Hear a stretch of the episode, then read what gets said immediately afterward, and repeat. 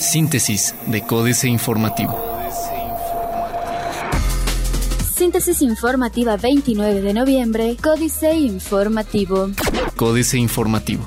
Hostigamiento sexual recibirá de 2 a 4 años de prisión en Querétaro. Una vez publicada en el periódico oficial La Sombra de Arteaga, las reformas aprobadas a los códigos penal y civil del estado de Querétaro se impondrán de 2 a 4 años de prisión y de 200 a 800 días de multa a quien cometa el delito de hostigamiento sexual, es decir, aquella persona que con fines sexuales accede a una persona o solicite favores de naturaleza sexual valiéndose de su posición jerárquica o de poder. Reforma aprobada por los diputados en sesión de pleno del Congreso de Querétaro señala que este delito será perseguido por querella. Además, establece que la pena se duplicará cuando la víctima sea menor de 18 años o no tenga capacidad para comprender el hecho y, en este caso, el delito se perseguirá por oficio. Restauración de fachada en Palacio de Gobierno terminará en semana y media, dice Oficialía Mayor. En una semana y media esperan terminar los trabajos de restauración de la fachada de la Casa de la Corregidora con las especificaciones que indicó el Instituto Nacional de Antropología e Historia, declaró José de la Garza Pedraza, oficial mayor de gobierno del Estado.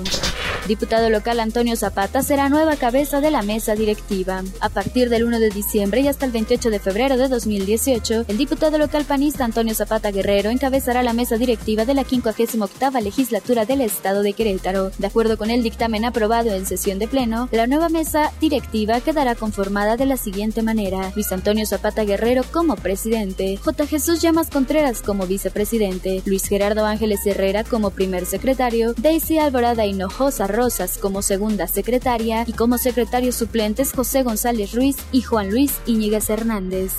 PRI cerrará filas con José Antonio Mid, asegura Ortiz Proal. El Partido Revolucionario Institucional cerrará filas el próximo 3 de diciembre con José Antonio Mid Curibreña, aspirante presidencial por dicha fuerza política, aseveró Mauricio Ortiz Proal, diputado local priista, quien aseveró que Mid encabeza un proyecto ganador. Entrevistado luego del registro de Mid Curibreña como aspirante a la candidatura por la presidencia de la República, el legislador queretano aseveró que José Antonio es un actor político respetable que cuenta con gran experiencia en la política, además de que tiene el respaldo de distintos sectores del priismo de México. AM. Privada, 70% de inversión en sector estatal de la construcción. Ofertarán 2.309 empleos en feria. Felipe Carrillo Puerto, invadido por industria. Abandona constructora obra de Paseo Santiago. La empresa Construcciones y Desarrollos Inmobiliarios Santa Fe SADCB Codesa decidió dar por terminado el contrato para realizar la obra Paseo Santiago y ya no concluirá este proyecto. El presidente municipal de Querétaro, Marcos Aguilar, dio a conocer que hace aproximadamente siete días la compañía hizo del conocimiento lo anterior al municipio, por lo que ya no realizará la obra en mención. Diario de Querétaro. Feria ganadera con el mejor inicio en 10 años. Ricardo Anaya tiene claros los tiempos, refuta Marcos. Reforma penal pro mujeres. Avance de 84% en el Polideportivo Candiles. Universal.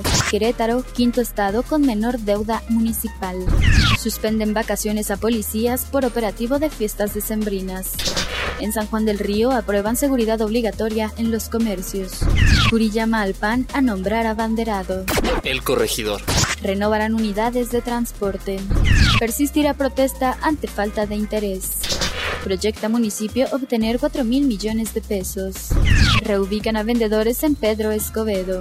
Noticias. Querétaro, la ciudad mejor planeada, propone MAP.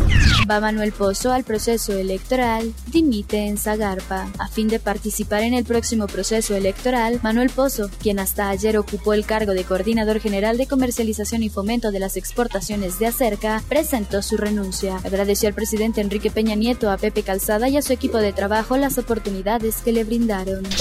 Seba Padilla. Juan Carlos Padilla Aguilar, quien fungía como coordinador de delegados federales de la zona occidente, anunció ayer su renuncia al cargo para incorporarse como coordinador de delegados del gobierno federal en el Estado de México. El anuncio lo dio a conocer en una reunión plenaria entre delegados del gobierno federal en la entidad, encuentro que contó con la presencia del gobernador Francisco Domínguez Servién e integrantes de su gabinete.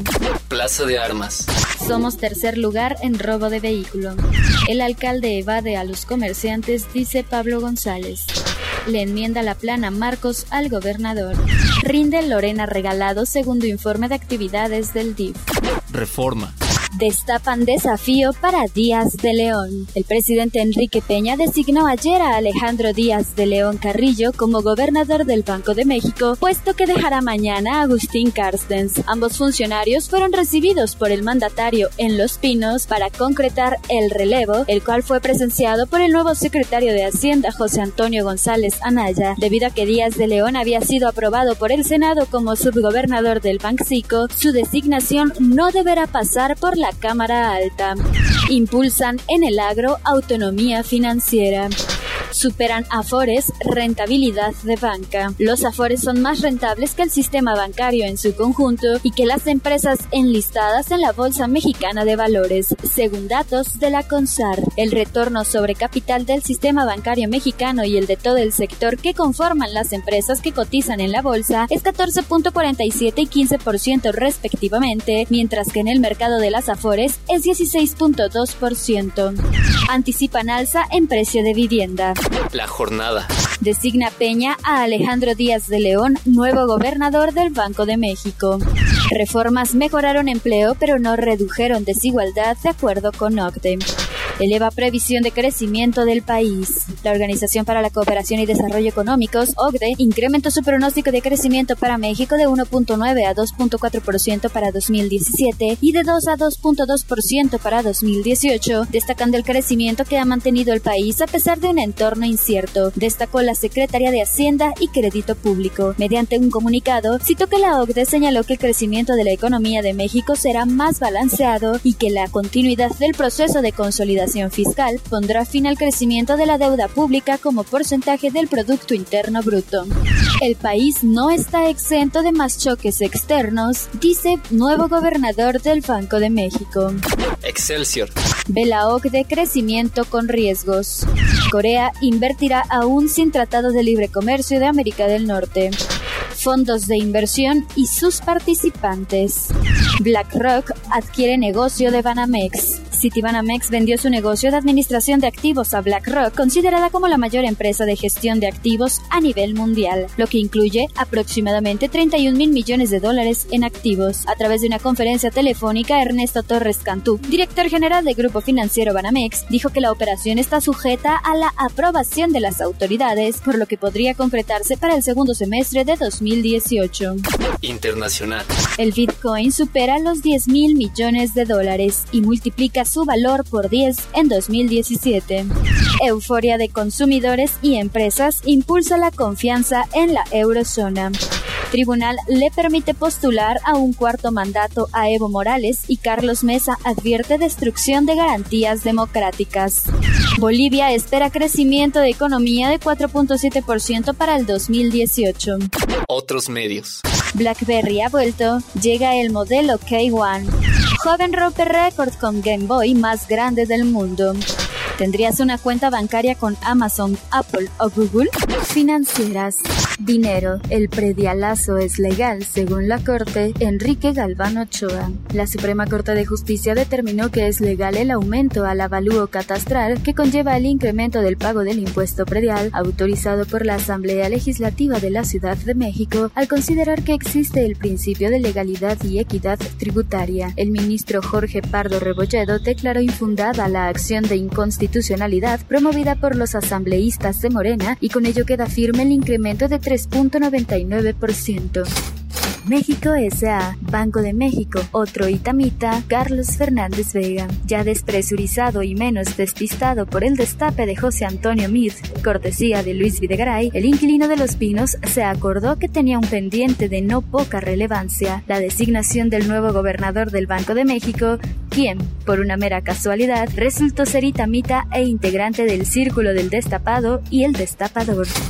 Capitanes. Carlos Rivas. El negocio de combustibles de ExxonMobil México, que lleva este capitán, comenzará próximamente su expansión en el Bajío con una primera estación en Querétaro. La empresa llegará de la mano de Grupo Orsan de Carlos Sandoval, firma con 49 años en el negocio y fuerte presencia en la zona. Políticas. Astillero. ¿Cómo hacer competitivo a Midegaray? Julio Hernández López.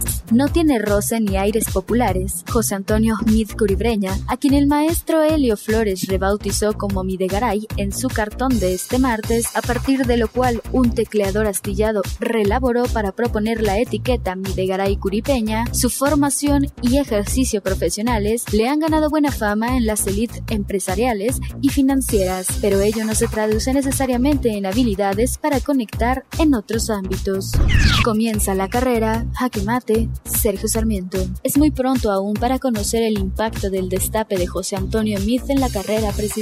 Todavía hace unos días los priistas seguían prefiriendo a Miguel Ángel Osorio Chong, quien de manera disciplinada ha expresado su apoyo al virtual candidato de su partido. Sin embargo, cuando menos una encuesta sugiere que el destape ha impulsado al PRI. Chiapas, drama invisible, Eduardo Huchim. Hoy me tienta escribir de la precandidatura de José Antonio Meade y de que una de sus prioridades será deslindarse del actual gobierno, fallido a causa de la corrupción y la ineptitud. ¿Podrá hacerlo si fue parte de él? Y también me pregunto si podrá ser Meade un demócrata que renuncia a las trampas, a la delincuencia electoral de su partido, a las campañas sucias estilo Edomex y Coahuila, a las que es tan afecto el PRI. Síntesis de Códice Informativo.